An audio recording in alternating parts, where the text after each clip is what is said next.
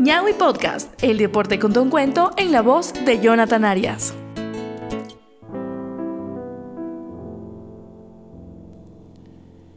Para que usted tenga una idea de qué tipo de futbolista era ese muchacho, le cuento que jugaba llorando. Sí, llorando. Pero no le digo llorando porque protestaba o porque se la pasaba quejándose a los árbitros o esas cosas que nos han dado a los argentinos la fama de llorones. No, no, no. El loco Cancino lloraba en serio, con lágrimas desconsoladamente mientras llevaba la pelota. Yo lo he visto algunas veces. Y parece algo digno de risa, créame que era una cosa bastante impresionante. ¿Cómo decirle? Hasta angustiante si quiere. Y es que Cancino entraba a la cancha muy serio.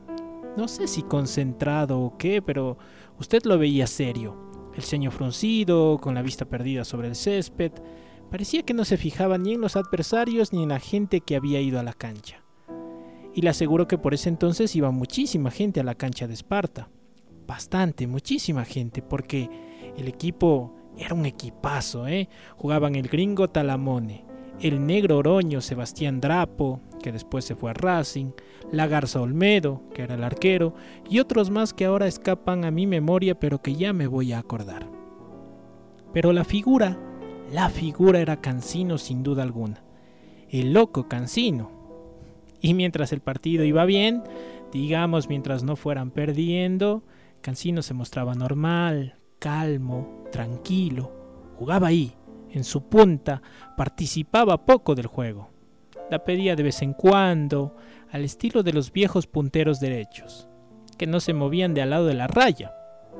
Hasta daba la impresión de ser un poco frío, de no interesarle demasiado el partido, ¿me entiende? Pero si los rivales hacían un gol, no. Si los rivales se ponían en ventaja, ahí Cancino se ponía a llorar. Y no le voy a decir que se ponía a llorar de golpe, de repente, pero era una cosa como que entraba a ser pucheros, a aspirar aire, a fruncir la cara, y ya la gente empezaba a prestarle más atención a él que al partido porque sabía que Cancino se iba a largar a llorar. Era una cosa bastante dramática, permítame que le diga, bastante dramática. Aguante, Cancino, no es nada, loco, ya van a empatar, no llores. Lo alentaban desde la tribuna, porque a la gente le daba no sé qué verlo así tan sentido. Pero se largaba a llorar nomás, como los chicos. Y le cuento que Cancino, cuando pasó por Esparta, ya andaba cerca de los 30. Debía ser un muchacho de 28, 29 años, quizá. Le juro que entonces, ya perdiendo 1 a 0, se venía para el medio. Era como que no podía esperar a que la pelota le llegase a la punta. Se venía para el medio y empezaba a conducir el juego, pero no dejaba de llorar. Desconsoladamente lloraba, daba pena verlo, pobre muchacho, ¿eh? Era algo desgarrador míralo correr con la pelota, levantando la cabeza para localizar a sus compañeros, saltando sobre las barridas de los, de los rivales y llorando a moco tendido, la boca abierta, colorado por el esfuerzo, las venas del cuello hinchadas a punto de reventar. Lo notable es que los árbitros no sabían cómo tratarlo. Y es que no hay en el reglamento ninguna regla que estipule que un jugador no puede jugar llorando. Que no puede insultar, sí, eso está contemplado. O que no puedes gritarle al referee, bueno, vaya y pase. O como ahora que no está permitido seguir si un jugador está sangrando.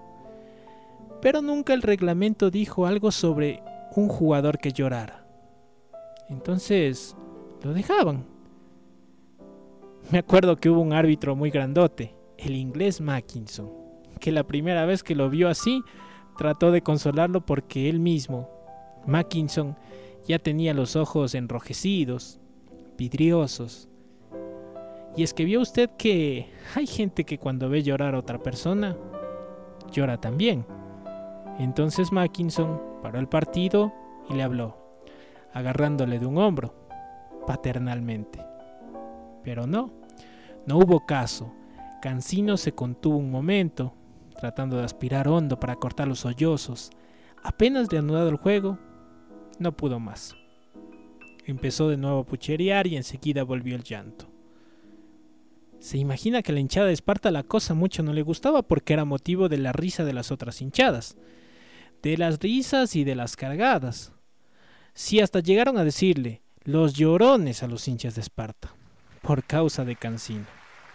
Por otra parte, en esos momentos era cuando Cancino, desesperado por el resultado adverso, podía conseguir los milagros más conmovedores, sí, como escuchó, los milagros más conmovedores futbolísticamente hablando. Era ahí cuando se hacía dueño de la pelota y podía dar vuelta a un resultado con una facilidad asombrosa. Gambeteaba de a cuatro, de a cinco rivales, hacía jugadas, qué sé yo. Después, no he visto a nadie hacerlas a nada. Y podía dar vuelta un partido él solo aunque fuera perdiendo por tres o cuatro a cero. Después, cuando Esparta lograba empatar, Cancino ya se calmaba. Casi ni gritaba el gol del empate, le digo. Se abrazaba con sus compañeros, eso sí, y se limpiaba los ojos con la manga de la camiseta. O con un pañuelo mugriento para para tratar de ocultar también su tristeza y ese pañuelo que siempre llevaba en la media. En ocasiones los mismos árbitros le alcanzaban un pañuelo y en una oportunidad lo vi secarse los ojos con el banderín del córner, luego de lanzar el centro que determinó la paridad en el marcador. Escaso nivel de resistencia ante la adversidad. Así me lo definió el doctor Suárez una vez que le pregunté, preocupado por el caso de Cancino. Porque indudablemente, como periodista deportivo del matutino Democracia, el caso me interesaba. Consulté a Suárez Asimismo, y en otro orden de cosas, si había alguna condición física, no sé, alguna anomalía incluso que genera esa capacidad que Cancino tenía para la gambeta siempre que lloraba. A veces se presenta una distorsión congénita. Recuerdo perfectamente que me dijo el doctor Suárez, médico del Esparta, que genera una apreciable diferencia entre un hemisferio del cerebro y el otro, lo que produce en el paciente una distinta captación del tiempo y el espacio. Esto, en algunos casos, decía el médico, motiva una distinta relación en el equilibrio, y es por eso que Cancino puede intentar algunas cabriolas, algunas gambetas, o recuperar la vertical en una forma totalmente imposible para el resto de los mortales. Alguna explicación de ese tipo debía haber porque era insólito lo que hacía ese muchacho en la cancha y es que la ley de gravedad no parecía existir para él y a veces uno sospechaba que tenía un radar de esos que tienen los murciélagos, dada su capacidad para no chocar contra los objetos sólidos. Cancino, no sé, no sé cómo explicárselo, porque escúcheme, Cancino empezaba, pasaba entre una multitud de piernas, zigzagueaba, sin tocarlas, cambiando el ángulo de su carrera a medida que lo iban bloqueando, sí, modificando incluso su volumen corpóreo como si fuese líquido, como si fuese de mercurio, en precura de evitar los golpes. Era por supuesto imprevisible y por eso le decían el loco, claro está. Y es que podía arrancar de pronto, no sé, hacia su propio arco, como si hubiese perdido el sentido de la orientación, como esas tortugas que ante explosiones atómicas han perdido la brújula genética que les indica dónde se encuentra el mar. O de repente llegaba hasta la línea de fondo y echaba el centro hacia el lado de afuera de la cancha, estrellándolo contra el alambrado, para no contar las veces en que de repente se iba de la cancha, murmurando cosas, hablando solo, hasta meterse en el túnel. Nadie se animaba a decirle nada porque, por sobre todas las cosas, Cancino era muy manso, muy buen muchacho, muy dócil, le digo esto porque un par de veces yo fui a hacerle alguna entrevista a los entrenamientos y me atendió con mucha cordialidad, pero eso era cierto, se le notaba que no era un muchacho muy normal, que digamos.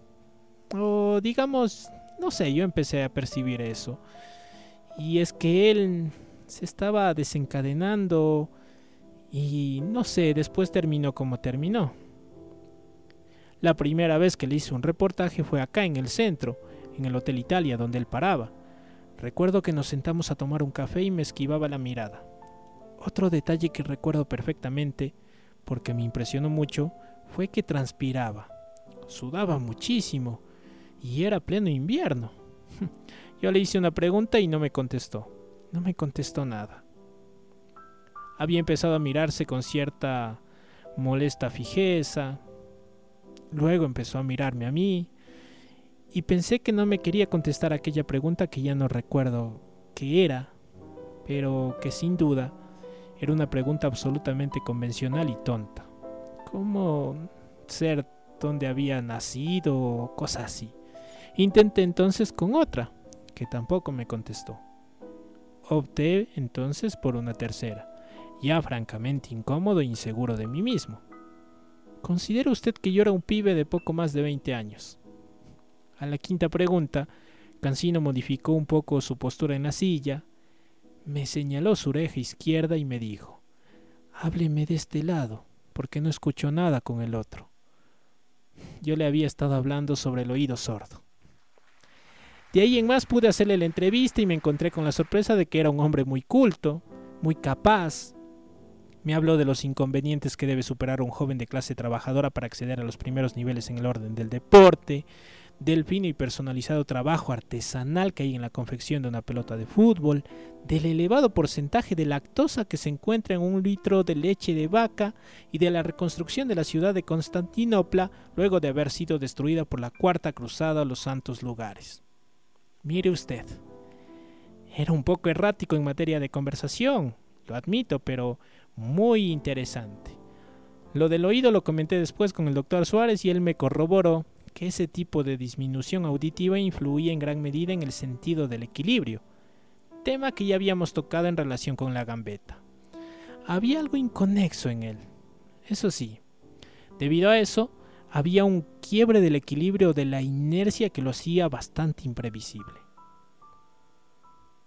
En aquel campeonato regional del año 37, que se me viene a la memoria, gracias a Cancino, Esparta se prendió en las primeras posiciones, cosa que nunca había conseguido, pero a medida que se acercaba la definición del campeonato, la conducta de Cancino se hizo más y más extraña. Nunca se mostró agresivo o violento, pero siempre daba la nota con algún detalle fuera de lo común o medio raro. Salía a la cancha, por ejemplo, con una toalla rodeándole el cuello, como si recién se hubiese bañado. Había árbitros que le hacían quitar, otros se hacían los distraídos, pero no era un detalle que pasara desapercibido, pese a que le estoy hablando de una época en que los árbitros dirigían con saco y a veces los arqueros usaban sombrero, pero sombrero de fieltro, eso sí, fungi. Y es que por esa época Cancino empezó a escuchar voces. Sí, como lo escuche y no se asuste, ¿ah? Y es que Cancino afirmaba que escuchaba voces que le hablaban en otros idiomas. Y lo que era más raro, las escuchaba en el oído sordo.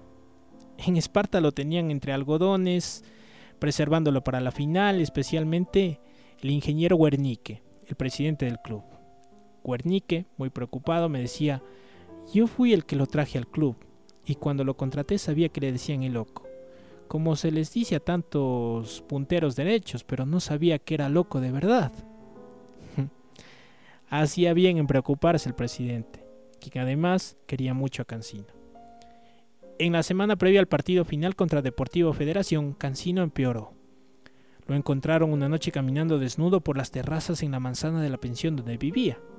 Dijo que estaba entrenando o caminaba por calle Córdoba señalando con el dedo índice hacia el cielo, vocalizando como si hablara pero sin emitir sonido.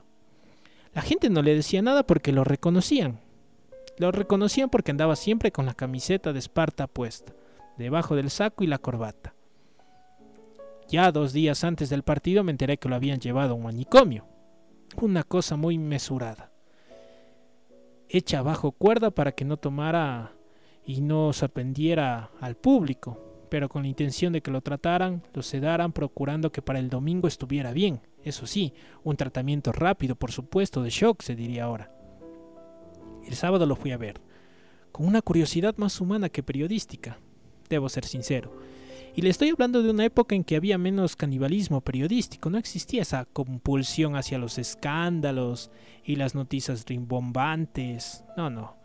De ser así, ¿Cuántos periodistas hubieran dado lo que no tenían para disponer de una primicia como la que yo sabía, revelada por el propio presidente del club? bueno, eso no es el punto.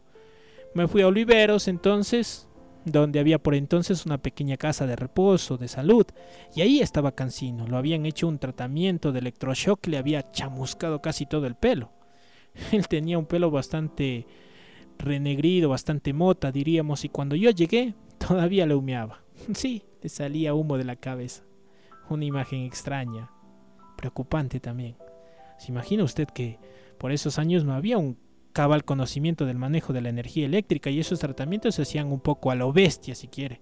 Le conectaban unos alambres, le humedecían la ropa para que hubiera una mejor transmisión de la corriente y ahí nomás le sacudían. Cuatro o cinco veces las que fueran necesarias.